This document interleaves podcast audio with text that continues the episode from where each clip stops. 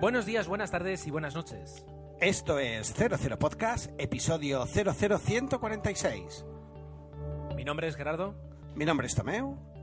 y en la parte técnica y labrando los eh, campos del e-commerce nuestro amigo y compañero Jesús. Vamos a empezar un nuevo año y, y con ello un nuevo episodio. Intentamos eh, lo que prometimos. Es verdad que hay un poquito de retraso, pero las fiestas obviamente nos obligaban a ello. Pero lo dicho, queremos comprometernos a que esto salga ya de forma más fluida y, y que tengáis como mínimo cada 15 días un nuevo episodio. Vamos a ver si, si nuestro propósito eh, se afianza, Gerardo.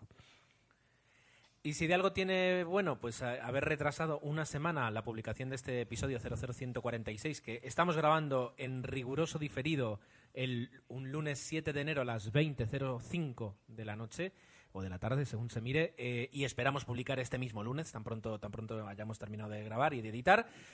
Pues es que hemos tenido una semana más para ver películas y una semana más pues para tener ahí más eh, contenido del que poder hablar. Mi, se- mi quincena, que siempre pues es un poquito más bastante más pobre que la de Tomeu. Pues mi quincena es decente, eh, pero la de Tomeu pues da para, para repartir. Eh, he, he tenido acceso riguroso, en riguroso exclusivo acceso al guion y he visto que la quincena de Tomeu ocupa literalmente tres líneas. Así que eh, yo creo que tenemos que economizar todo el tiempo posible para darle Sí, su sí. espacio a Tomeu, que, que no, no va a ser poco.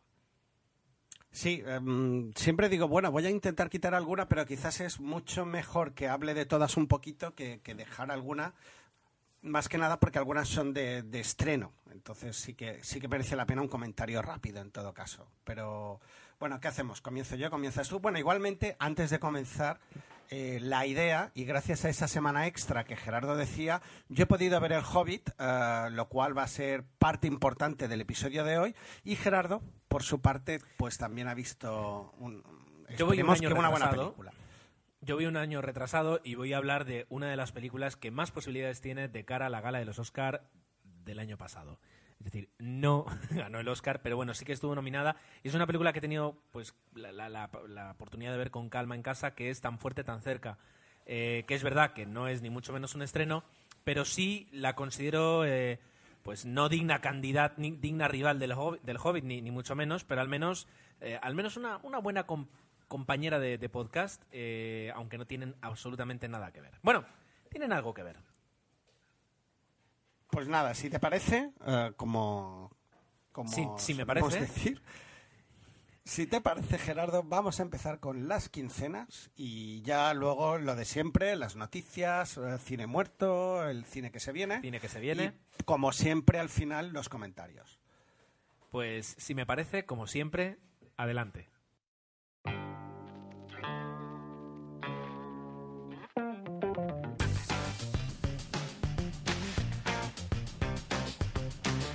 Pues voy a empezar yo, como ya, ya no espero ni que a Gerardo me dé pie, porque en el fondo yo cojo la directa y ¿Para así qué? vamos a avanzar ¿Para más qué? rápido.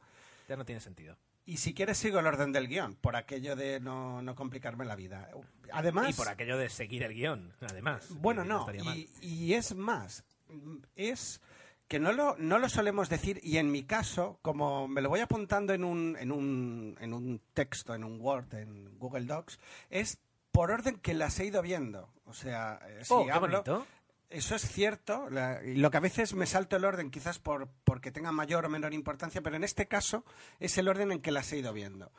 Casi el mismo día que, aba- que acabamos de grabar el episodio 00145, vi En la mente del asesino, una película de Rob Cohen y en los que el principal reclamo se podría decir que era Matthew Fox, eh, es verdad que es el de Lost, y Edward Burns, entre otros actores, Jean Reno, y era una especie de mm, bueno, de thriller donde se persigue a un, a un asesino ah, a un asesino psicópata y nos cuenta pues las desventuras de, de- de la policía por intentar capturarlo. La verdad es que la película mm, no me gusta nada, mm, no la considero para nada eh, me parece muy topicona y, y yo creo Sí, que incluso el elenco de actores no estaba muy bien elegido.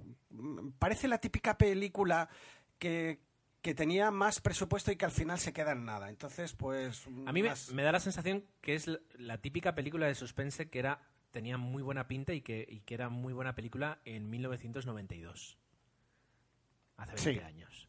Hace 20 años. Bueno, está basada creo un- que en un bestseller y el personaje de Alex Cross. eh, y la verdad es que por la crítica, un detective eh, que, que parece ser que tiene cierto sexto sentido, pero es que no queda nada claro ni, ni, ni, ni el por qué lo tiene, ni no sé. No, a mí personalmente no me, no me cautivó, una pena. Bueno, bueno, bueno. Entonces no le dedicamos más tiempo. Nos movemos Mm. hacia adelante con todo un clásico, veo. Ay, sí, la- eh, bueno, en este caso era por petición de, de Laia, mi hija mayor, y quería ver la historia interminable, porque la pillamos haciendo zapping eh, en alguno de esos canales y dijimos, pues venga, démosle y vamos a verla.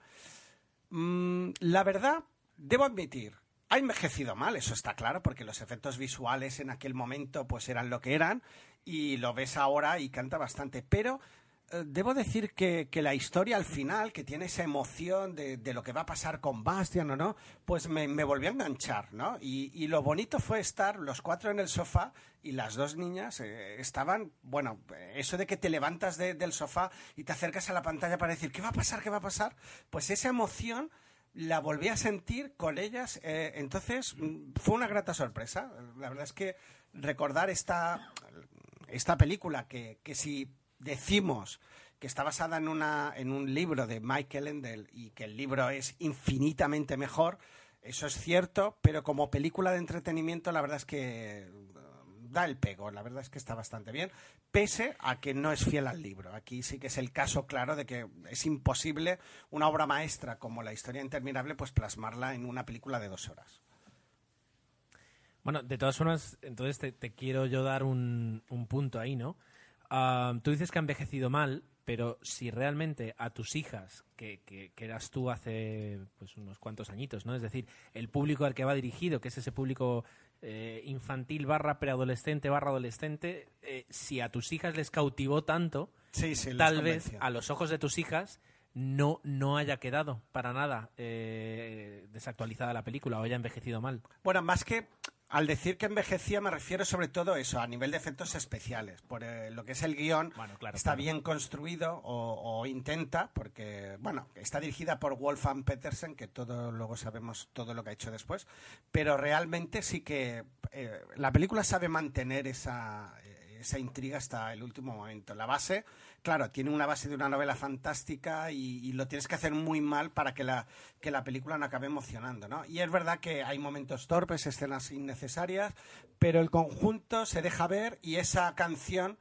que yo creo que todos en los años 80 eh, tuvimos y cantamos y tarareamos, pues que es inolvidable y que, que dio la vuelta al mundo, ¿no? Y que dura a lo largo de la película pues también está presente. Bueno, creo que no, al final... lo- no, no, en los títulos Bueno, de los crédito. títulos de Al crédito, principio y al luego. final, si no me equivoco. En los títulos de crédito, desde luego. Pero bien, eh, insisto, para, Bueno, para ver en ¿Y qué familia. más? ¿Y qué más? ¿Y qué Fijaos que, que como era Navidad he visto muchas películas infantiles, pero bueno, entre y entre eh, eh, nos hemos atrevido con otras. Tenemos la película de Liam Neeson, Venganza, Conexión Estambul, que sería la secuela de la película Venganza, que yo comenté aquí que era una especie de sorpresa agradable. Eh, me acuerdo que os lo conté, que, que es una película que Sí, sí, sí, me acuerdo. vimos casi sin pretensiones y que nos gustó mucho y parece ser que esa opinión era compartida por mucha gente porque se ha hecho una secuela que está al mismo nivel, no tiene la capacidad de sorpresa de la primera, obviamente, pero está entretenida. Película de acción sin más, con escenarios, muchos de ellos eh, en, en Estambul y, y a mí pues pasa un rato agradable. Cine para ver en casa, desde luego. Vale, vale, vale, vale. ¿Qué más?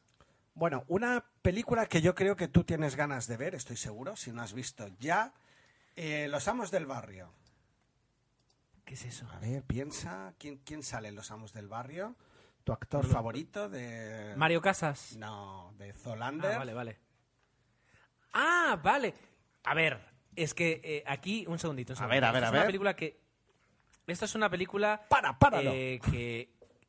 Un segundito, un segundito. Esto es una película que, que, eh, ya tengo localizada y con ganas de ver, pero que eh, con esa traducción no tiene nada que ver a- con el título original. Sí, sí, sí. Esta es una película de, Watch. de Ben Stiller. De Ben Stiller. Sí, sí, o sea, el-. Vigilancia Bueno, Vincent nocturna. Gogh, Jonah Hill, un montón de actores. eh, es una comedia absurda, como ese, además muy, muy al estilo, y quizás ese sea un defecto, muy al estilo Ben Stiller. Eh, Está pensa, él tiene el mismo humor que vemos en Zolander y en Tropic Thunder, etcétera, etcétera. Con lo cual, Vale. los fans nos lo vamos a pasar bien, aunque a mí los tics de Ben Stiller ya me cansan un poquito, hay que reconocerlo. Pero bueno, es una peli de ciencia ficción, con unos efectos especiales bastante bien. Y poco más. Eh, te diría que, que lo fue en esta película que me he dado cuenta que el equivalente español de Ben Stiller eh, sería del humor de Ben Stiller y Company son los de Muchachada Nui, ¿no te parece? Eh, tienen un estilo que yo creo que, que los de Muchachada Nui eh, se inspiran en ellos. Aquí lo vi claro en esta película. Hombre, yo no he visto esa película y por tanto no, no puedo, digamos, tener una opinión eh, con, con- con los mismos datos que tú. Pero yo creo que, que el humor de Ben Stiller con respecto al humor de, de, de la Y digo gente que de se inspira, ¿eh? Que se inspira. Yo te diría que están muy lejos. Es verdad que a lo mejor están eh, en, en el mismo lado del humor eh, tirando hacia lo absurdo, pero de ahí a Por ahí que- va a que yo, esté ¿eh? inspirado, no lo sé. Sé que en esta película, y además fue una de las eh, de los motivos para, para digamos, marcarla con, con- con- con ganas de, de poder conseguirla y verla, fue el, el que esté Richard Ayoade, es decir, el, el, el, el super geek de, de IT Crowd. Sí, aquí lo- la, la pena para los que seguimos la, la serie es que el, la traduc- el, el que le traduce... ¿Perdona? Para Ah, los que que, no la viste en seguimos la serie original. en castellano, sí. La el actor que dobla en la película es diferente. Eh, cuando superas ese, ese primer susto, luego, pues mira, ya, ya te acostumbras.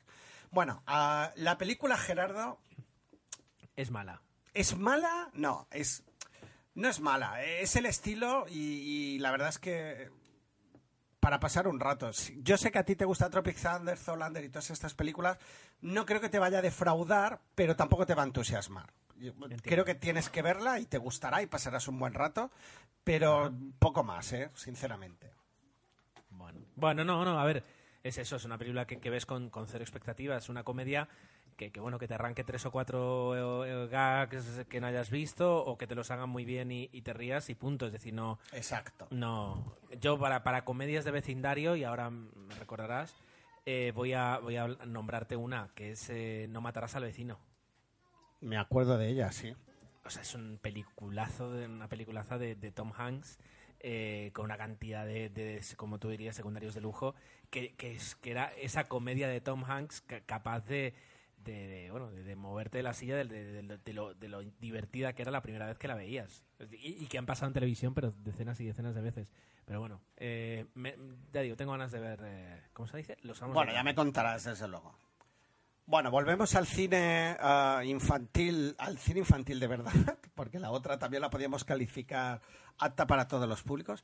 Es El alucinante mundo de Norman, una película de animación que nos ha llegado, pues que nos cuesta.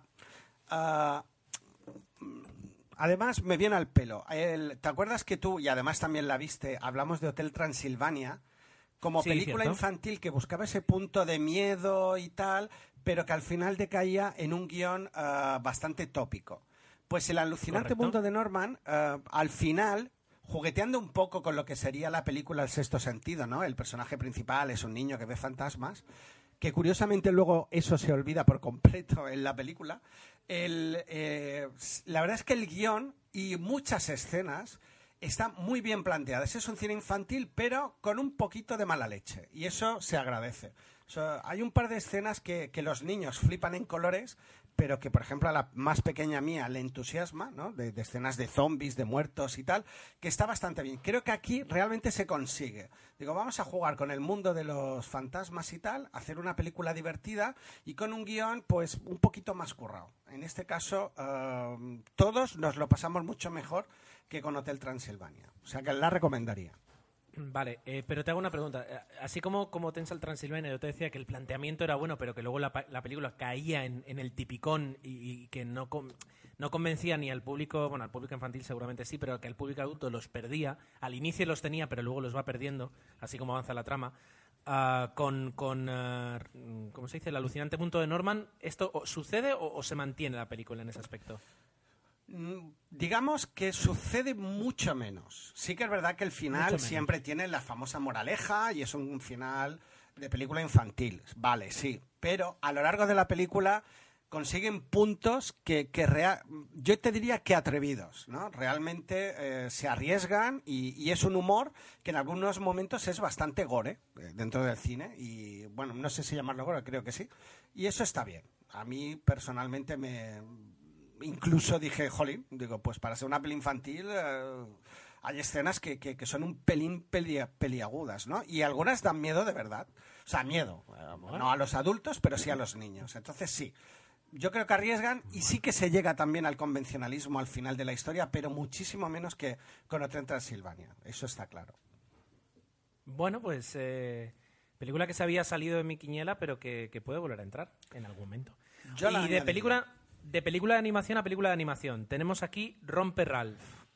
Bueno, pues es la nueva apuesta de Disney. La, sabéis que ya nos entre Brave de Pixar y ahora con Romper Ralph, pues se llega a, a una nueva película de animación donde esta vez lo que se pretendía, ¿eh? se pretendía, ten en cuenta que hablo en pasado, es ah, hacer un guiño pues a la época de los videojuegos donde todos hemos jugado con las maquinitas, las Spectrum, eh, las máquinas en los bares que valían 25 pesetas en mi caso y, y cada vez que perdías pues tenías que volver a empezar y hacer la partida desde cero y batir el récord y quedaba tu récord apuntado allí, etcétera, etcétera. Pues esa era un poco la premisa argumental de la película utilizando Romper Ralph, que se ve que es un personaje de esos videojuegos que yo no conocía.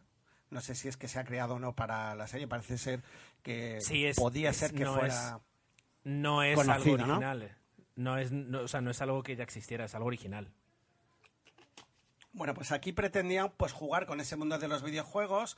Am, vi un cómo se hizo, donde de alguna manera se explicaba pues que habían pedido permiso a, algunas compañías de videojuegos para que hubiera pequeños cameos pues de personajes conocidos, ¿no? Y por ejemplo aparece Come Cocos y también al, bueno, ahora la verdad es que yo en ese en esa época no seguía tanto, me di cuenta o me he dado cuenta en esta película que no seguía tantos videojuegos. Pero ¿qué pasa? Eh, que al final, y, y- perdonar que os lo diga, y Jesús me preguntó, bueno, ¿qué te ha parecido la película? Y le dije, digo, pues mira, es una película que está pensada para frikis y que al final está el público potencial de esta película son las niñas que les gusten pues las princesitas y estas cositas. O sea, hay un giro en la película que personalmente considero que, que- que- que está pensada para un público infantil femenino. Y perdonar si soy machista o quizás, pero realmente es así porque la mayor parte eh, se desarrolla pues con una niñita muy simpática en el mundo de las golosinas, que es todo de color rosa y súper chachi. Entonces, mm, Vale. el, el homenaje se rompe, te diría. Sin embargo, mm, ahí te voy a decir una cosa que no lo ¿Tú sé, pero pod- no, no la he visto, pero tengo ganas de verla. Pero podría ser que aquí eh, la- el doblaje hubiera jugado una mala pasada. Y, y te explico por qué. En, en la versión inglesa, al menos, no sé quién la do- dobla al, al personaje femenino en, en- en la versión española, pero en la versión inglesa, el personaje femenino corre a cargo de Sarah Silverman eh, que es una de las actrices cómicas eh, con un humor más, eh, vamos a utilizar estos adjetivos raros, ¿no? Más correoso y más mordaz que puede existir. Entonces, lo digo porque no vaya a ser que, que en la versión eh, original, en, en inglés, am, el humor no sea, o sea, sea un poquito más Se ácido de pierda- lo que luego... Sí. Sí. Se pierde Se el humor en- ácido. No, la- la- el personaje es garrulillo, pero si lo que pretendía ser era un homenaje a los videojuegos y tal, yo creo que al final se decanta hacia una historia pues más infantil y, y en ese sentido creo que se ha perdido una buena oportunidad, una buena oportunidad de, de- de- de hacer un guiño más a los a los fans de la época y, y se ha hecho una historia pues que, que pienso yo, ¿eh? quizás me estoy pasando, pero que coges como excusa eh, los videojuegos, dices, ay, qué idea más buena que he tenido, y al final acabas contando pues una historia más, quizás no tan, tan homenaje como yo pensaba que iba a haber, sinceramente. Bueno, bueno, bueno. Pero bueno, ahí está. Tu, tu quincena de momento es, rica, ¿eh? Es rica y, y- y tiene, tiene buena media. Y ahora... Te diría que de todo lo que he visto eh, se puede ver, ¿eh? No, no diría, no veáis esta película. Memorias de África, ¿no la habías visto? No. Y la verdad es que era una de esas películas que uno tenía pendiente desde hacía años.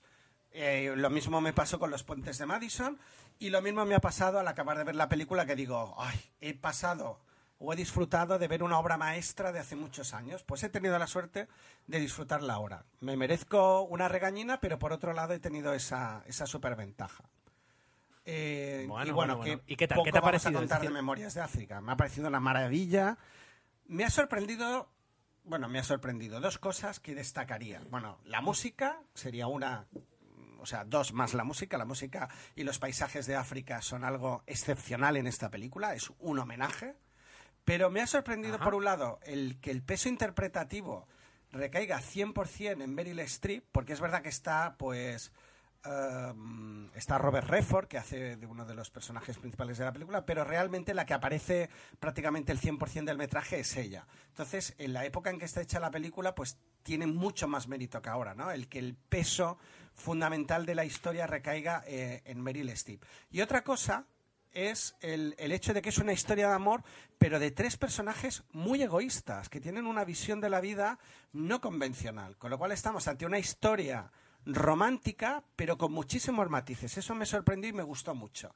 Me pareció una, una, una apuesta muy arriesgada, ¿no? La, visión que tienen del amor los tres personajes, Klaus Maria Van Dauer, Robert Redford y Meryl Streep, esa especie de triángulo uh, que en la película se puede ver, no diría amoroso, eh, me sorprendió y dije, pues mira, mm, muy arriesgada la película en, en, en, ese sentido, en darle el peso íntegro a, a Meryl Streep en, contarnos una historia de amor no convencional y, la verdad es que un 10, sinceramente. Un super 10. Eh, es un super 10, es un super 10. Y la banda sonora ya, bueno... Extraordinaria. Memorable. ¿Qué vamos a contarles? Y hay una escena, eh, que sin, sin, querer hacer spoiler, que es una película del 85, hay una escena, digamos, que es la, la del avión, ¿verdad? Ah, sí. Que que realmente no es la escena más decisiva ni muchísimo. Quiero decir, la película puede sobrevivir al 100% sin ningún problema sin, esa escena, pero le aporta una belleza visual eh, con la banda sonora de John Barry, pero, preciosa.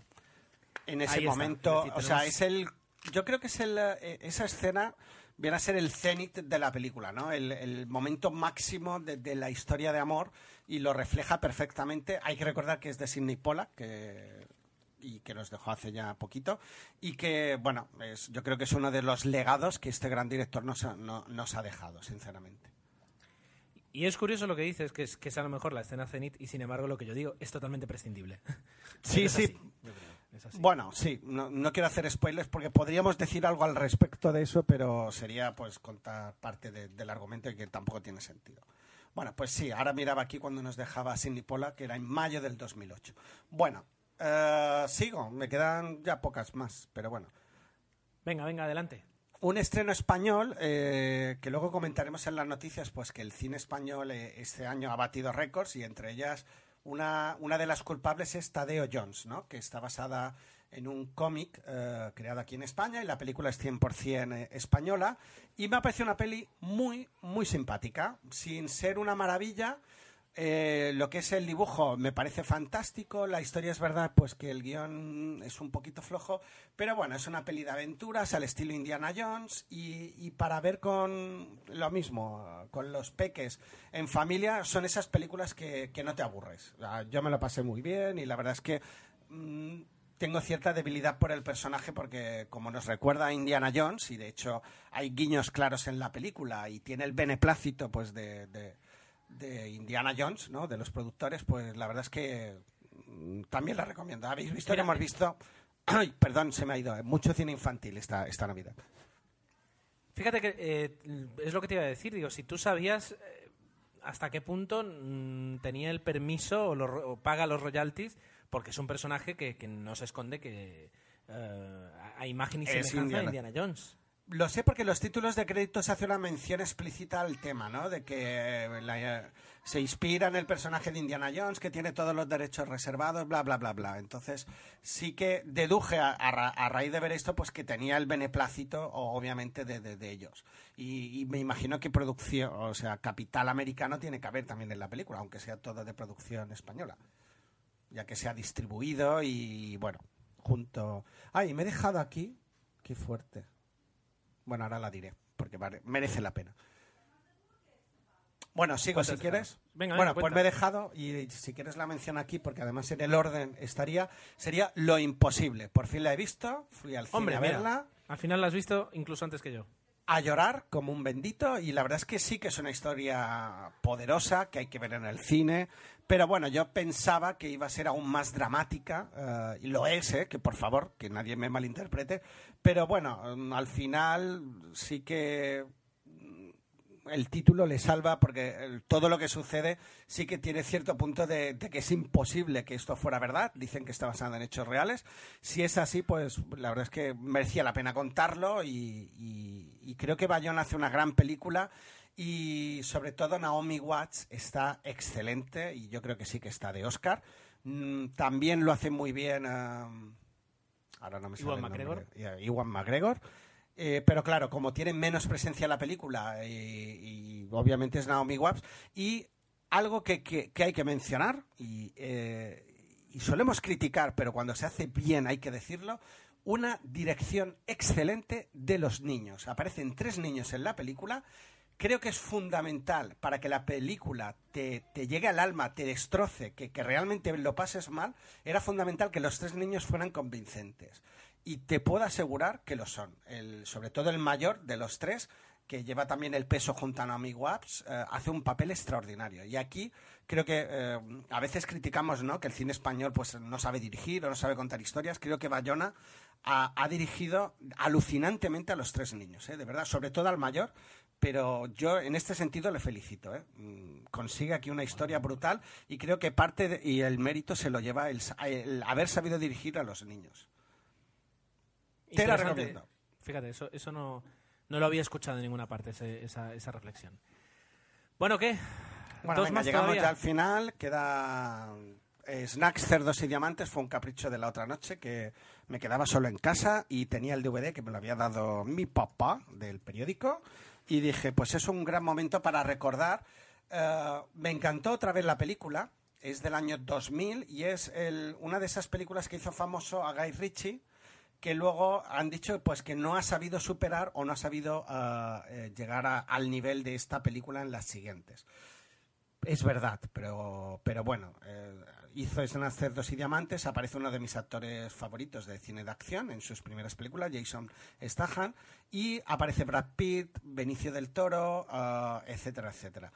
La pena eh, fue que creía que Brad Pitt aparecía más, pero acordaos que hace el papel de gitano que no sabe hablar y la verdad es que las pocas veces que aparece se come literalmente a cualquier otro personaje de la película. O sea, yo creo que hay que reivindicarlo de nuevo y lo he oído ya muchas veces que, que Guy Ritchie tendría que hacer una, una película del personaje de Brad Pitt, porque yo creo que lo bordaría, aunque estás incómodo porque no lo acabas de entender y aquí el DVD ayuda, ¿no? Porque puedes poner al menos los subtítulos para entender lo que dice. Es lo que, es lo que te quería decir, digo, entiendo que la viste, aquí sí, en versión original. No, no, no, por supuesto que en castellano, pero con los subtítulos también en castellano para entender lo que decía Brad Pitt. No, la peli está muy bien, que además son las voces de doblaje habituales de todos los actores, en ese sentido está muy bien doblada.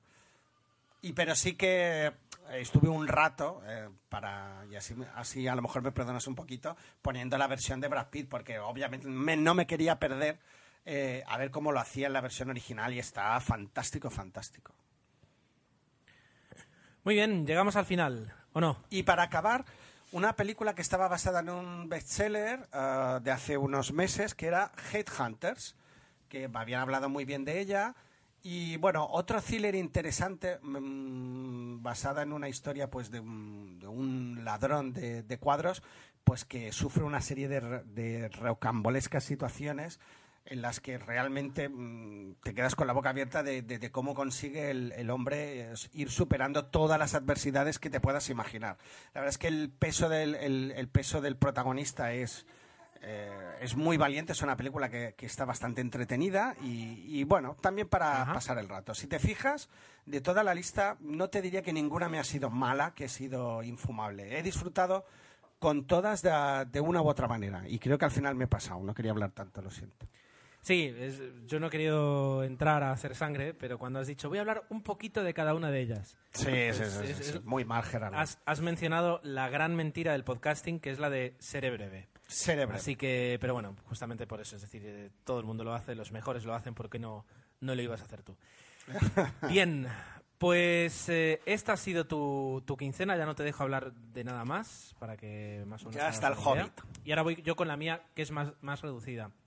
Vale, vamos a ver. Ah, una película que tú viste, que comentaste aquí en el podcast y que dijiste, bueno, que, que te había causado, causado pues una, una buena sensación. Luces rojas. Pero que Eh, podía con- causar mala, ¿eh?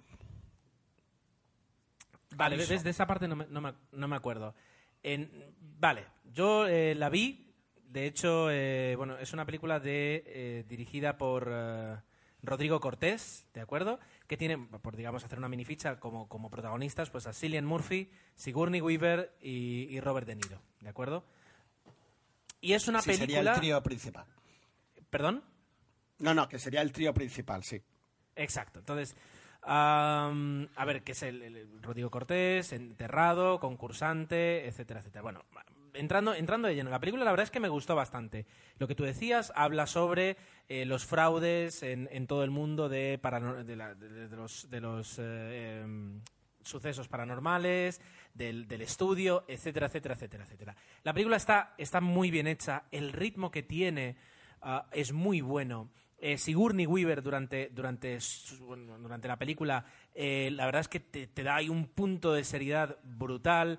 Eh, Cillian Murphy también muy bien. Eh, Robert Niro es un poquito secundario en este aspecto, ¿vale? No, no, no, ejerce, digamos, el, el, peso de la película, pero, pero también, es decir, las actuaciones están muy bien, la historia es muy buena, la forma de relatarlo está muy cuidada, la verdad es que en ese aspecto te convence, te atrapa, la ves sin, sin ninguna duda, y luego llega el momento del final.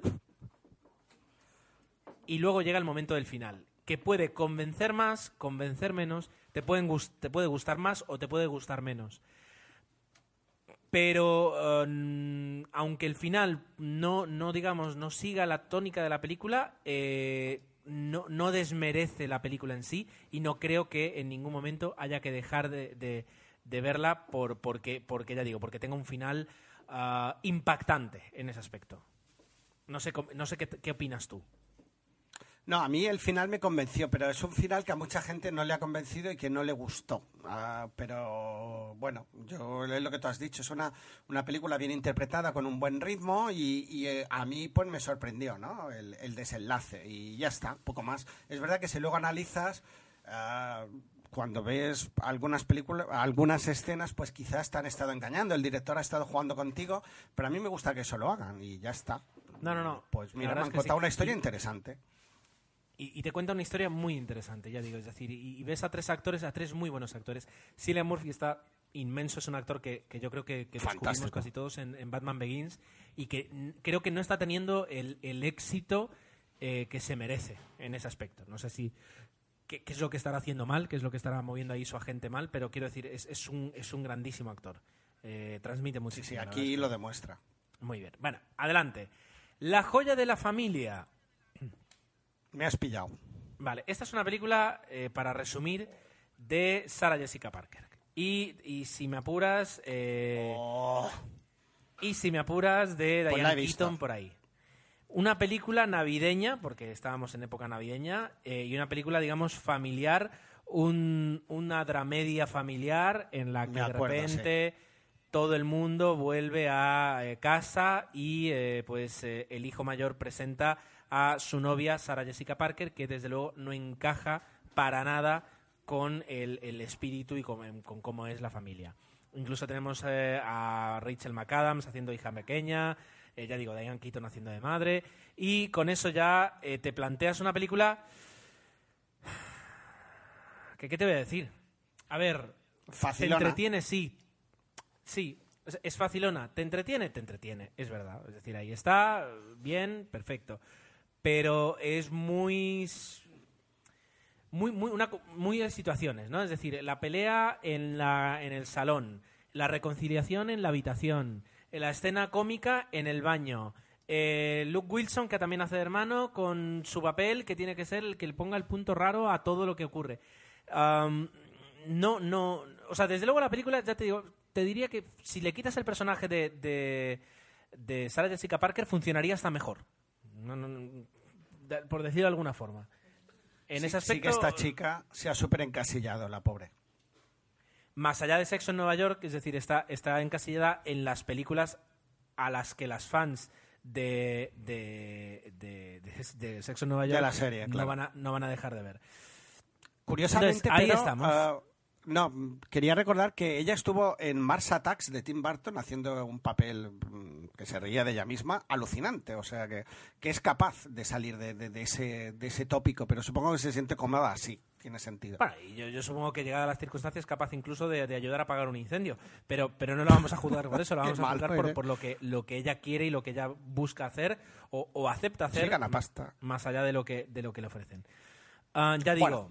digo, no, no hay que darle mucho más, mucho más, más bombo a la película y la película es, es fl- floja, floja, floja, floja. Pero bueno, ahí está.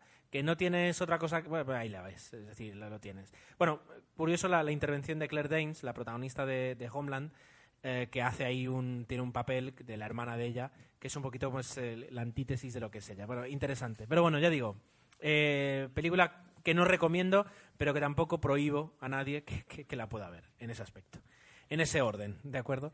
Am, continuamos para Bingo. Mulan. Pues mira, una película de animación de Disney que no había visto. Mm, de- digamos, yo me paré, en- me paré con, con- vi Tarzán, o sea, entre, entre El Rey León y Tarzán, pues hubo un, hay un par de películas que, que no vi. Y Mulan es una de ellas. Y es verdad que cuando, bueno, cuando era joven, iba a decir, pues cuando era más joven, eh, nunca me llamó la atención y, y bueno, el otro día pues también en la televisión de repente apareció y ahí que me quedé y la, y la, pude, la pude disfrutar. La historia es... ¿Qué te pareció?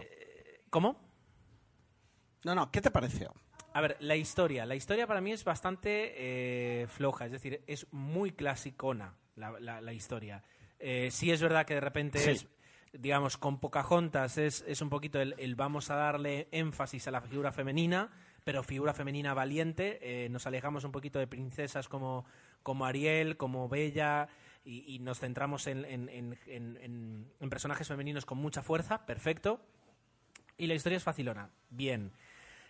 Pero es Disney. ¿Y eso qué significa? Que es muy literalmente bonita, es decir, la- la- las imágenes son preciosas y que los personajes secundarios son muy buenos y muy divertidos y, mm, al final son los que terminan llevando un poquito la historia y haciéndola graciosa. Y Mulan pues está ahí, pues eh, porque tiene que estar y porque básicamente pues es el, es el, el- el- concepto. Pero bueno, en ese aspecto, bien, bonita de ver, de disfrutar, Que tienes hijos, pues póntela porque es preciosa, es decir, vas a disfrutar y la historia pues, pues no, no ha caducado. Pero bueno, es una película del año 98, fíjate que en, este, en ese mismo año pues estrenó Bichos y, y tienes un poquito, pues por una parte, eh, la irreverencia de Pixar y la- las novedades a la hora de presentar películas y por otra parte, pues el, el clasicismo de Disney. Pero no es una película que a mí me decepcione, Bueno, interesante. ni muchísimo menos. ¿eh? ¿Qué La- mes? La verdad es que la recomiendo. Venga, ¿qué más? Pues mira, para terminar, eh, ya ves que mi, quincena, aunque extensa, es corta. Pues para terminar, un clásico de. Bueno, un clásico. Una película de, de Woody Allen, una de las últimas que hizo antes. Diría además que fue la última que hizo antes eh, de, de comenzar lo que, lo que se ha llamado su gira europea, ¿no? De alguna forma. Melinda y Melinda. ¿La has visto, Tomeu? No, eh, sí que la he pillado en algún momento en eh, haciendo zapping. Pues estaba pensando si la, había visto y creo que no, que no, no la he llegado a ver entera.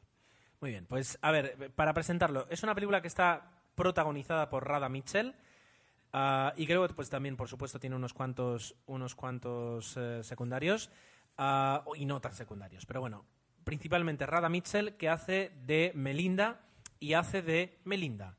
Es decir, am, la, la historia es la misma, es la de una mujer pues un tanto perdida eh, que, que conoce de repente a un grupo de personas con los que va a poder, bueno, se reúne con un grupo de personas que ya conocía, con los que va a poder de alguna forma pues en- no encauzar su vida, sino comenzar la historia que nos, que nos muestra Woody Allen. Pero la novedad aquí es que la película está dividida en dos. Es decir, tenemos eh, drama y comedia. Por una parte vemos la historia de Melinda como un drama y por otra parte la historia de Melinda como una comedia. Entonces te muestra... Es curioso porque... eh, Muy entonces- Woody Allen esto. es muy Woody Allen, sí. Y, dos cosas sobre Woody Allen. Hay un momento en el que, en el que al menos yo casi casi me, porque no la pude ver con toda la atención que quería, me perdía y, llegaba a olvidar cuál era el drama y cuál era la comedia. De alguna forma, si lo hice a propósito de Woody Allen, lo que te quería demostrar es que a veces es prácticamente imposible el, diferenciar eso entre, entre el drama y la comedia y lo hacen muy bien en ese aspecto. Y luego al final pues terminas casi casi pues mezclando los personajes de una y otra historia y te das cuenta de eso, de, cómo cambia la, misma historia en función de cómo se quiera ver y de cómo se quiera contar. Un poquito lo de el vaso medio lleno o medio vacío. En todo caso, tenemos aquí varios, varios fijos de, de Woody Allen, como son una música excelente, cuidada al estilo de jazz, y luego eh, la ciudad de Nueva York, que no se luce tanto como en otras, pero que no deja de estar ahí y no deja de ser una, pequeña protagonista. Y yo, como estoy enamorado de esta ciudad, pues, pues la disfruto. Eh, fíjate que aquí en la IMDB lo ponen como comedia y drama.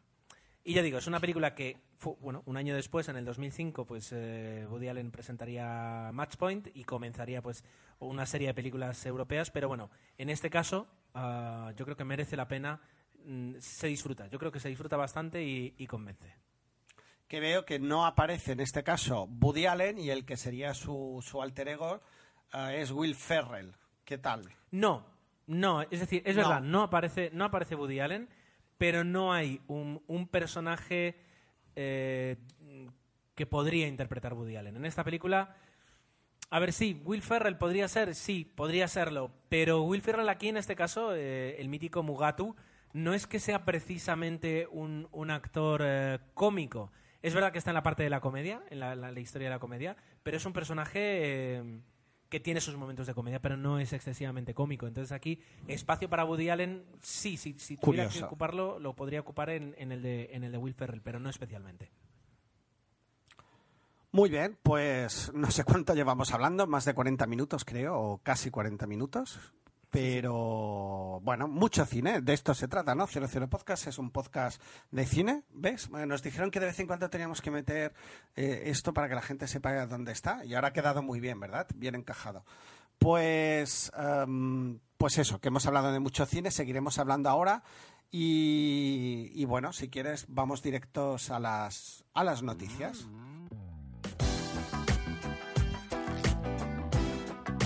Pues te doy, te doy a ti el, inicio, ya que además has puesto ese puntito en el, sí. Vale, vamos a, vamos a recapitular un poquito y a contaros una noticia sobre el propio podcast, pero en ese caso, digamos, más, más técnico. Eh, cuando la, la, periodicidad del podcast comenzó a entrar en peligro y viendo que además pues eh, era, era uno, un, un trending, ¿no? una moda en, el podcasting el, el, publicar un micropodcast, eh, y para eso tenemos, por ejemplo, el, el, Emil, Daily de, de Milcar, pues decidimos que en 00 Podcast pues nos, nos podría venir bien eh, tener un, un micropodcast, un pequeño canal, eh, no esperar dos semanas para hablar de cine, sino también cuando vemos una película, pues contárosla ahí mismo. Otras veces no, la, guardamos para la quincena, pero otras veces pues ahí está, la vemos y la noche, a la noche, al, minuto o a la mañana siguiente, pues tenemos tres minutos de tiempo que Tomeu siempre agota, por cierto, pues para, para contarnos eh, algo sobre la película. Los bautizamos los cortos de 00 Podcast y los hemos estado publicando junto con el podcast. Lo cual era interesante porque, bueno, os llegaba a todos y lo, podíais escuchar. Pero eh, tenía la contra que, varias personas mm, remarcaron, entre ellas Ramón Rey, decano del podcasting en español con su podcast Pelivista, por cierto. esta peli ya la he visto, mejor dicho. Que dijo, claro, eh, las personas que vía iTunes o, u otros programas para, para eh, manejar podcast tienen seleccionado que, por ejemplo, solo te guarde el último episodio eh, publicado o los tres últimos no escuchados de 00 Podcast, uh, con, con, los cortos entremezclados entre los podcasts normales, ¿qué ocurría? Que, que te perdías el normal. ¿Por qué? Porque mm, al final solo terminabas escuchando cortos. Entonces, para solucionar esto, ¿qué es lo que hemos hecho? Pues hemos creado, quiero decir, las personas más técnicas eh, de repente diréis, no habéis inventado la rueda, cierto, pero las menos técnicas lo voy a explicar así como para, para que todo el mundo lo entienda. En, en iTunes ahora tenéis dos eh, podcasts diferentes a los que os podéis suscribir. Eh, el podcast de toda, de toda la vida, cuando, cuando, digo iTunes digo en el propio blog, en, en 00podcast.es también lo tenéis. Tenéis el feed, el RSS, lo que queréis llamar, la suscripción al podcast de toda la vida y luego tenéis la suscripción al podcast de 00, cortos de 00 Podcast. ¿De acuerdo? Entonces, ¿que queréis escuchar todo? os suscribís a los dos. ¿Que pasáis de los cortos y solo queréis los largos?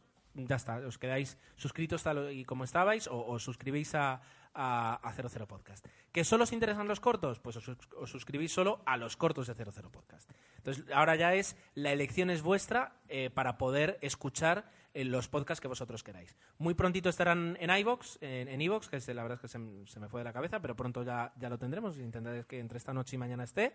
Y en Facebook y en Twitter sí que iremos publicando todo, absolutamente todo. Así que a la hora de comentar, pues lo tenemos más fácil eh, y simplemente a la hora de escucharlo es donde, donde tenemos esa, esa bifurcación que esperamos que, que sea, os sea útil y que os permita pues, escucharnos más si queréis. ¿Me he explicado bien? Muy bien. ¿Lo has entendido, Tomeu? Yo creo que sí, sí, sí. Yo, yo que no me entero tanto, sí que lo he pillado. Sí. Pues, y, si, y si alguien tiene alguna duda, pues ya lo sabe. Es decir, esto se entra, se, se- o sea, nos mandáis un replay, nos ponéis un comentario, nos enviáis un correo electrónico y encantados os vamos a, a explicar todo lo que todo lo que sea necesario. Bueno, pues eh, sigamos con las noticias. Eh, hoy tenemos tres, con lo cual suele ser una sección abundante. Eh, bueno, tú dejaste un comentario en Facebook y, fue a raíz, yo por ejemplo me enteré así, de que Blancanieves, al final, Blancanieves, perdón, eh, la película española en blanco y negro, que era todo un musical, pues había caído de, los Oscar, ¿no? Eh, y preguntabas un poco pues cuál era la- la- la valoración de la gente en general. Yo te doy una respuesta rápida y luego me dices tu opinión. Creo que sí que el peso de, de Artis del año pasado le debe haber afectado. Si no, quizás podía haber tenido más posibilidades. Pero bueno, es una valoración muy sui generis que hago.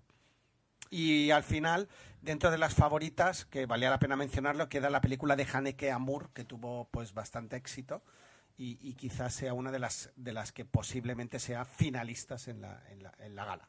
Pero bueno, Blancanieves pues cayó. Yo creo que en- en la parte de los comentarios podremos hablar un poquito de esto, eh, pero bueno, eh, digamos, se generó una pequeña conversación en Facebook y podremos recuperarlo sobre esta noticia. Lo, dejo para ahí. Eh, tú traías la noticia de los datos de recaudación del cine español. ¿Qué, qué ha ocurrido? ¿Se ha reflejado la crisis en, en estos? Es que me ha llamado la atención porque rezaba el titular, ¿no? Eh, que decía que el cine español consigue en 2012 la mayor recaudación de su historia.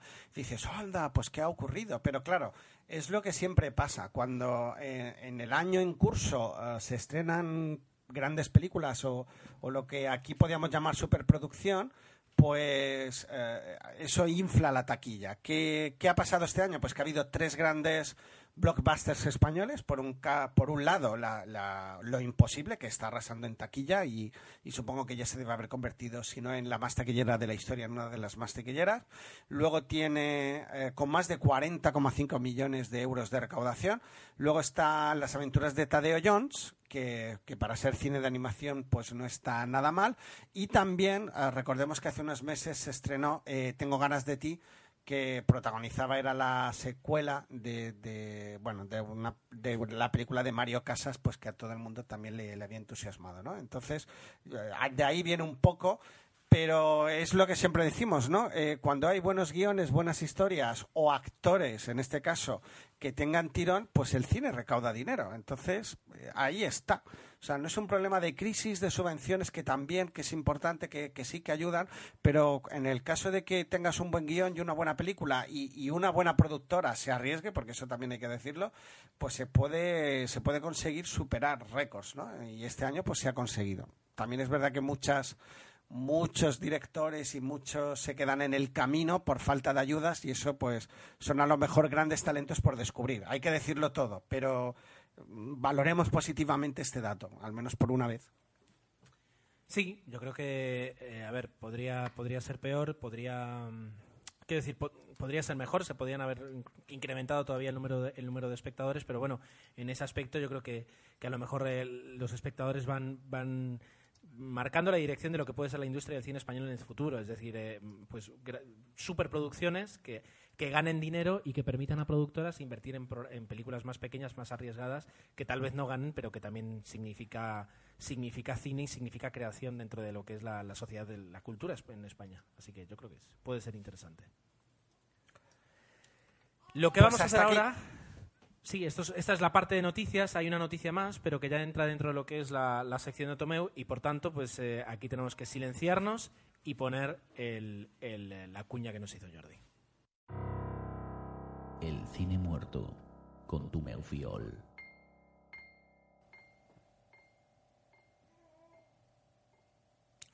Pues justo en el día de, Nochebuena eh, nos dejaba el, típico actor que, que si ahora digo el nombre, eh, Charles Durning, muchos, pues, eh, y yo el primero, pues diré, pues ahora mismo no caigo, pero si buscas, vas a Google y buscas en Google IMAX su fotografía, enseguida dices, ah, sí, es verdad, pues otro secundario de lujo, eh, que, que nos dejaba y que, bueno, yo mm, le recuerdo y si miras un poco su, su biografía, pues en películas como Tuxi o El Golpe y, y que, y que, bueno, que te- siempre eh, la presencia de estos actores pues daban calidad a una película, ¿no? Y en este caso, pues él era uno de ellos.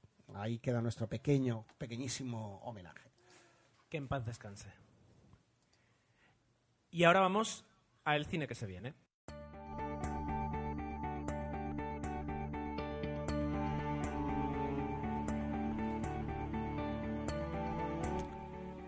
Yo, yo aquí puse dos por, porque las había visto, pero es verdad que es una sección que tú deberías o debes, no, que de hecho lideras y que... y que- Tienes razón, tienes razón. Y ahí me tienes que decir tú, a ver, ¿qué has visto yo? No, hombre. Simplemente eso, puse dos películas, pues dije, he visto el tráiler, digo, pues vale la pena, pero poco más. Yo, yo aquí podría hablar algo de la segunda, pero que eh, creo que, que de la, la primera además te pega muchísimo, así que te la dejo para ti. No, simplemente eh, se, se, se vuelve a hacer un reboot de, de Superman. eh, y es tan reboot que ni lo llaman Superman, directamente lo llaman El Hombre de Acero, Man of Steel, y, y es una película dirigida por Zack Snyder, Snyder, perdón, Zack Snyder, y que es director de 300 y Watchmen, que no sé si eso es símbolo de garantía o no, a mí me parece que sí, producida por Christopher Nolan y, que tiene previsto el estreno en 2013. El tráiler, pues, no sé qué deciros, sí que intenta salir un poco de los tópicos y esperemos que así lo consiga, pero sigo pensando, yo me sigo quedando con la versión de, de Christopher Reeve y Christopher Reeve, o- sí, ¿verdad? Sí, Christopher Reeve. Pues, pero bueno, antes de valorarla la veremos y luego ya os contaré. Pero ahí queda, yo la veré. Es un personaje que me gusta y que desde luego que no, no me pienso perder la película.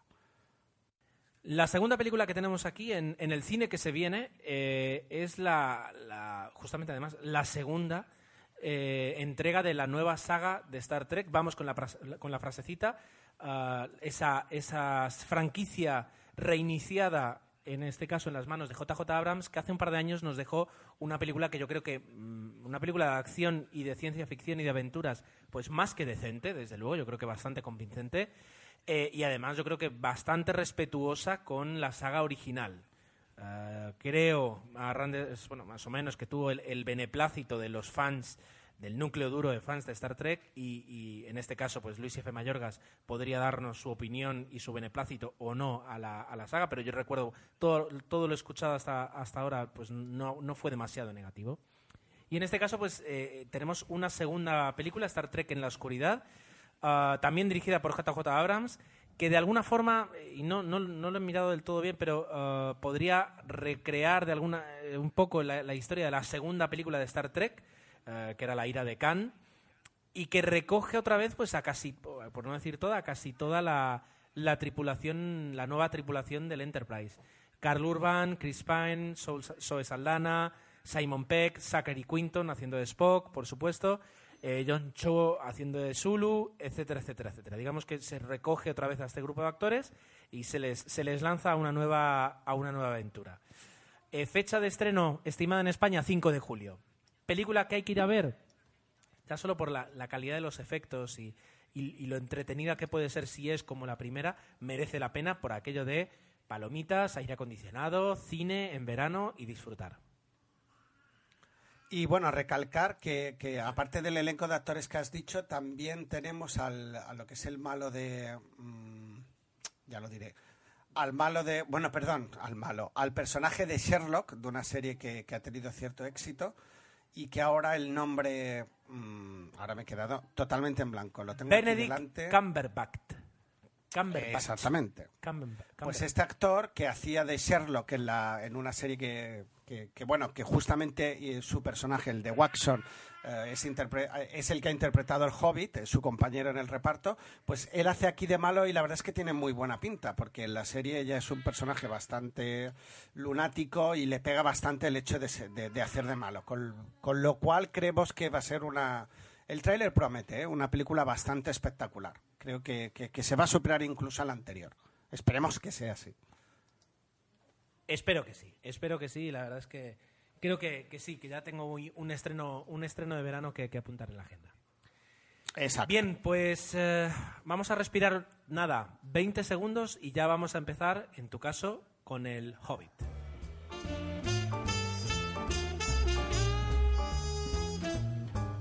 Pues, chicos, tenía muchísimas ganas de ir al cine. A mí me entusiasmó la, trilogía del Señor de los Anillos. Es verdad que muchos la habéis criticado de lenta, de pesada, pero a mí me convenció, me, me supo llevar a un mundo, eh, un mundo fantasioso con, con- con hobbits y con elfos y, y con trolls y todo, y me lo pasé muy bien.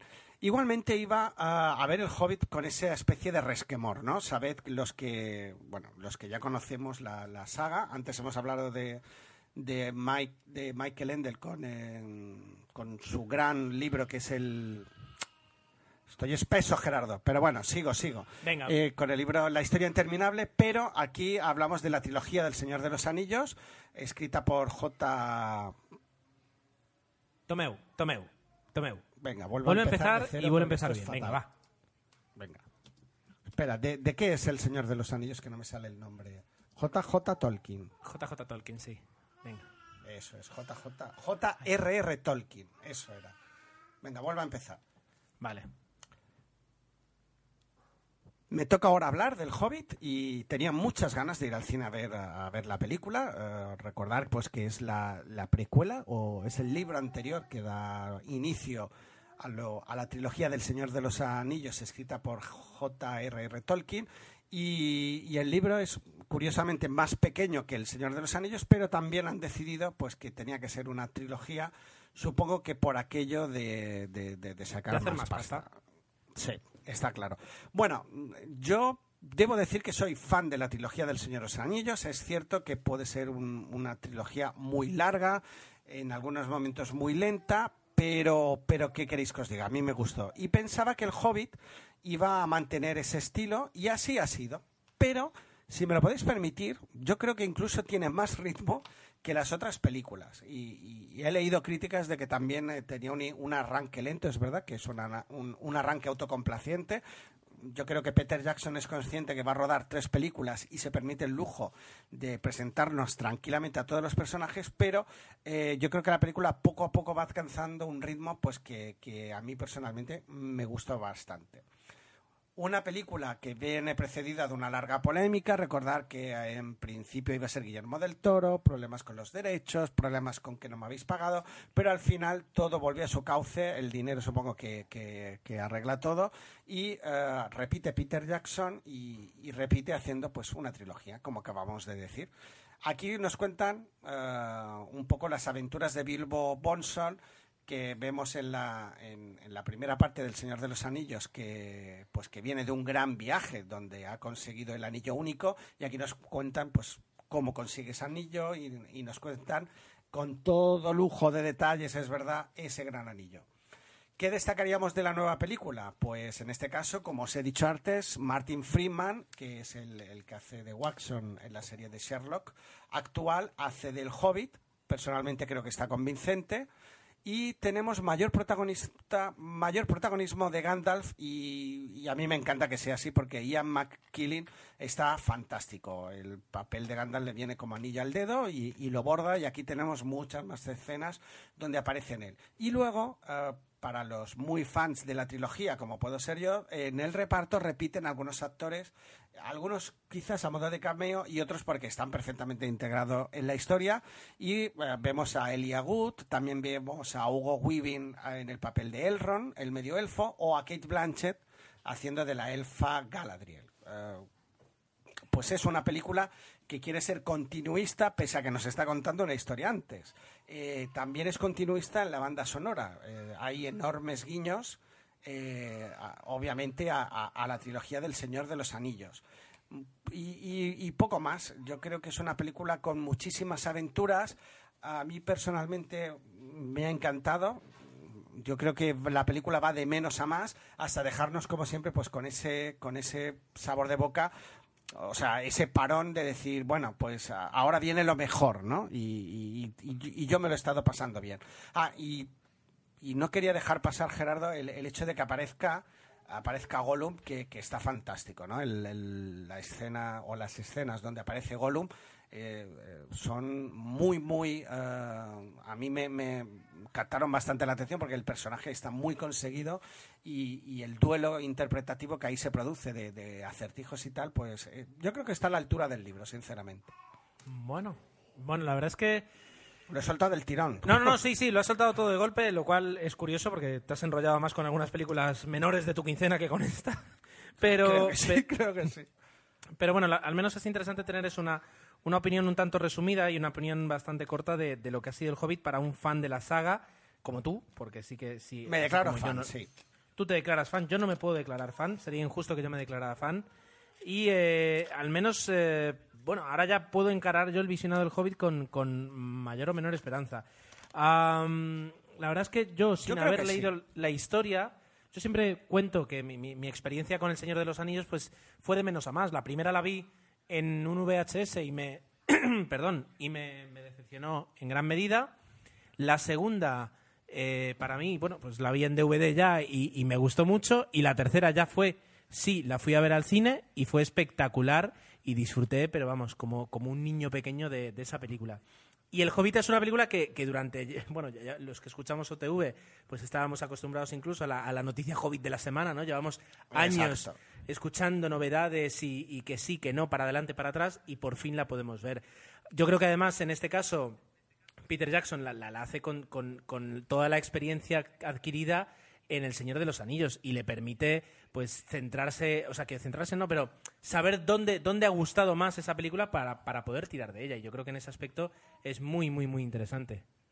Yo creo que se nota, se nota. Igualmente, eh, bueno, yo que soy fan, digo, pues voy a tener dos películas más, pero la, la pena es que ahora estaba viendo, pues la siguiente se estrena el 13 de diciembre, hay que esperar casi un año del, de, de este, bueno, ahora ya de este año, de 2013, que es La Desolación de Smaug, y luego ya la última, no habrá que esperar tanto, ya es para julio del 2014. A mí el hecho de esperar tanto para ver todas las películas sí que me da un poco de pereza, pero bueno, ahí las tendremos, la- es- las tres. Y que es- creo que con dos se podía haber contado. Eh, a ver, eh, evidentemente con dos, hasta con uno se me apuras, porque al fin y al cabo, es decir, si necesitaron tres películas para contar tres libros, pues aquí en este caso, eh, a ver, a lo mejor aquí un experto, un experto de JR de, de Tolkien nos podría decir que en realidad en el Hobbit hay muchísimo más de lo que parece y que es nece- son necesarias estas tres películas. Eso es algo que, yo creo que no. que re- realmente no sabemos porque yo al menos no, no- no he leído los libros, así que no, no de no hecho, se supone opinar. que el Hobbit es mucho más light. eh, para un no iniciado a Tolkien es un- una novela que está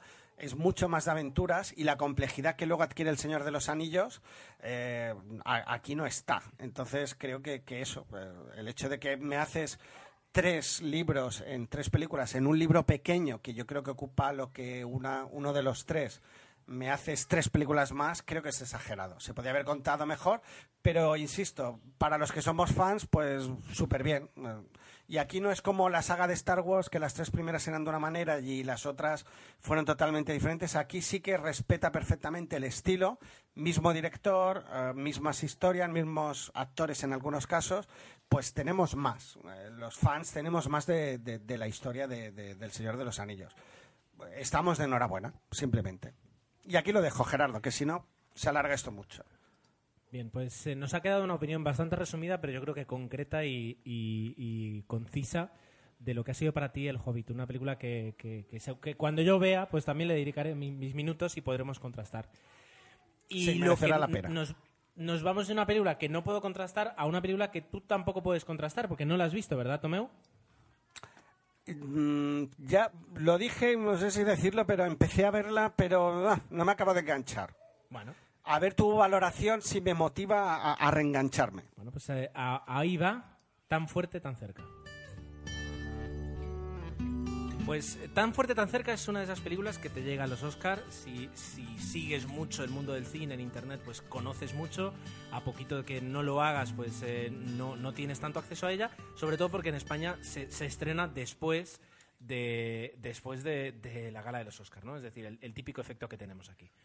Una película que se presenta como un poquito la, la diferente, ¿no? Es decir, la, la, no, la no tan usual eh, como nominada a mejor, a mejor película tanto por el planteamiento que tiene, como por la historia que cuenta, como por el tipo, tipo de historia que, que cuenta. ¿De acuerdo? Am, ahora estaba mirando aquí, la- el- concretamente, la 16 de marzo se estrenó en España, fíjate. O sea, ya un mes después de, de la gala de los Oscars. Vale, eh, resumiendo, es decir, ¿qué, qué nos cuenta la película? La, la- la película nos cuenta la historia de Oscar, Oscar Shell. Es eh, un niño que tiene, pues, eh, más o menos lo, llegas, lo llegas a entender, tiene pues un, pequeño grado de autismo, es decir, le cuesta muchísimo eh, relacionarse con los demás y tiene un grandísimo mundo interior. Entonces, am, su padre muere en los atentados del 11S y su padre siempre, de alguna forma para ayudarle, pero también porque él era así, eh, pues le, invitó y le, animó a, hacer pues eh, descubrimientos, a ser curioso, a ser un pequeño explorador, ¿de acuerdo? Y una vez que muere el padre, eh, de alguna forma, eh, Oscar entiende que su padre le, le- le dejó planeado una última misión, la más importante de todas. De esa forma, además, él alarga el recuerdo que tiene del padre porque, porque lo, lo sigue eh, teniendo muy vivo dentro, porque eso significa el, el seguir eh, trabajando y Claro. buscando cosas como él, él la tiene. A- Así empieza una historia eh, en la que básicamente Oscar va conociendo diferentes personajes y así como va conociendo diferentes personajes, pues la historia avanza. Y son tan importantes los personajes como la propia historia como el propio Oscar. Como el propio Oscar. Tenemos a Tom Hanks, que hace del padre, a Sandra Bullock, que hace de la madre. Ellos dos, la verdad es que funcionan muy bien, trabajan muy bien. Luego tenemos a Zoe Caldwell, que hace de su abuela, a Max von Sydow, que hace un personaje de el inquilino de la abuela, que es un, un personaje además clave, es el secundario, digamos, de la película, el número dos. Y luego ya tenemos, pues, eh, por ejemplo, a Viola Davis haciendo de, de una de las personas que conoce, conoce Oscar. Es verdad, sí, esa escena la he visto, por ejemplo. O a John Goodman que hace de portero, es decir, ya son papeles men- menores. Pero aquí la conexión de, de Thomas Horn, del actor, con cada uno de todos los secundarios que va conociendo a lo largo de la película es brutal. Es decir, el trabajo interpretativo de, de este chico, de Thomas Horn, eh, es, es impresionante. A mí la verdad es que me ha gustado muchísimo. El planteamiento de la historia, el cómo te muestra esa historia, el cómo te, te involucras en, en esa pequeña aventura de, de Oscar, que en ningún, en ningún momento llegas a creértela, porque sabes que él está buscando incluso más allá de lo que hay, pero el, el convencimiento que él tiene eh, te, te conmueve, al menos a mí me conmovió. Es una película que o, te, o la compras o la quieres, o la quieres parar. Es decir, ah, Claro. o te vendes a, a lo que te están contando y a, y a la historia de cómo te lo están contando, o te resulta bastante pesada eh, y, y- y no Tediosa, sí. Exacto, ¿vale? Vamos a decir que la película es de Stephen Daldry. Eh, Stephen Daldry es el director para- de Billy Elliot, Las Horas o El Lector. Y eh, los guionistas pues han hecho pues El curioso caso de Benjamin Button, Forrest Gump, Munich, El Dilema, cosas menores, ¿no? O Ev- Everything is Illuminated, otra grandísima película que cuenta una historia muy bonita. Ah, muy, muy interesante la película. Yo creo que, eh, además, eh, siempre es interesante ver cómo, cómo el cine americano vuelve a aproximarse a los eventos del 11S. Y en este caso lo hace de una forma pues diferente que yo no había visto, es decir, centrándolo en este caso en el padre del chico, en una sola persona, en algo que no vamos a decir qué, pero que hace Tom Hanks cuando, cuando está allí en las Torres Gemelas y, y en algo que tú, digamos, poco a poco vas, des- vas descubriendo. Am, de- incluso en los secundarios ves el reflejo de cuando él dice que pues su padre murió en los atentados, pues el reflejo que tienen hacia, hacia con él, ¿no? Entonces, la película en ese aspecto es muy interesante. Y otra cosa que me, me fascinó de la película es la banda sonora. Es una música muy, muy cuidada. Así que Qué bien. eh, hay que verla con ganas y, y- y es verdad que no es apta para cualquier momento, pero creo que, que en este caso, tan fuerte, tan cerca, eh, eh, tiene mucho que decirnos y puede ser muy bonita, ¿eh? En este caso. Bueno, bueno, yo creo que acepto la, la- la recomendación y, y- y merece al menos una segunda oportunidad. Que a mí, es lo que tú has dicho, es una película del momento que, que tienes que verla en un momento determinado, con lo cual la reservaré, con lo cual, con lo cual, la reservaré pues eso, para, para una- un- uno de esos días que dices, mira, me apetece ver ahora un, un pequeño drama y disfrutar un poco de ver buen cine. Venga, Exacto. me, me animaré. puede merecer la pena. Y bueno, y por mi parte yo he acabado y, y aunque dijimos que íbamos a hablar de los comentarios, Tomeu creo que se nos ha hecho demasiado tarde, son las 9 y 20 de la noche y, Sí, y hay, si y hay me dejas hacer un... Sí, creo que sí. Un resumen súper rápido. eh, deciros que por mail hemos recibido a Lisa Amarilla, que, que nos ha hecho una, una explicación de, de un poco, dando la razón en, en- en por- en lo que yo quería decir, pues ella hace un speech bastante interesante de por qué Bond eh, debe evolucionar, pero no como ha sucedido en la película, ¿no? Y está muy bien y, y se lo agradecemos. Agradecerle a Sin Watson, pues nuevamente que nos ha que nos ha hecho uno de sus cómics que está súper bien y que pusimos en el muro de Facebook. Y en los comentarios que habéis dejado en el episodio pues un poco os habéis hecho eco de la polémica de, de, James Bond entre otras cosas. Y Gerardo que le gusta provocar también hizo un poquito de ruido con el tema de la niebla que yo quiero decir nuevamente que a mí no me pareció tan mala Gerardo y, y perdonar que hayamos hecho este resumen tan rápido, pero es verdad que se ha hecho muy tarde. Os damos las gracias, de verdad, por todo lo que hacéis, eh, eh, tanto en Twitter, en Facebook, por mail, y, que os seguimos animando a hacerlo. Prometemos en el siguiente episodio hablar menos nosotros y daros un poquito más de juego a vosotros, que también os lo merecéis, desde luego. Desde luego. Eh, como siempre, ya digo, mientras tanto estamos en Facebook, estamos en Twitter y la idea es seguir hablando de cine, eh, nosotros los primeros, eh, y, comentar las cosillas que hemos visto. Vuelvo a decirlo, es decir, si queréis ahora suscribiros y escuchar los cortos de 00 Podcast, bueno, podéis seguir el enlace que aparecerá en Twitter o el enlace que aparecerá en Facebook o ir al blog a 00podcast.es y a la derecha tenéis ahí el, el- el RSS de, ce- de los cortos de 00 Podcast eh, al que os podéis suscribir sin ningún problema. En iTunes también estamos y en iVoox estaremos muy prontito. Así que eh, son diferentes formas para, para disfrutar de, la- de las diferentes versiones de, de 00 Podcast. En un mundo tan social teníamos que tener pues mucha presencia y eso lo intentamos. Bien.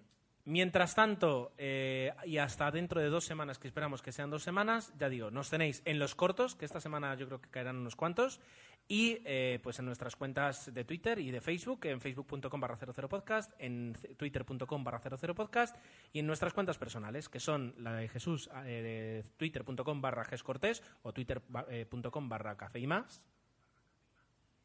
En mi caso, tom, twitter.com barra eh, tomeu00 y en el caso de Gerardo, twitter.com barra ger7. Y como siempre, para cualquier cosa que necesitéis, nos tenéis en el correo en 00podcast.gmail.com. Pues muchas gracias y un gran, gran abrazo. Y no lo hemos dicho antes, pero lo decimos ahora, un gran, un gran o feliz gran año nuevo. Feliz año y feliz eh, año de cine. Hasta la próxima.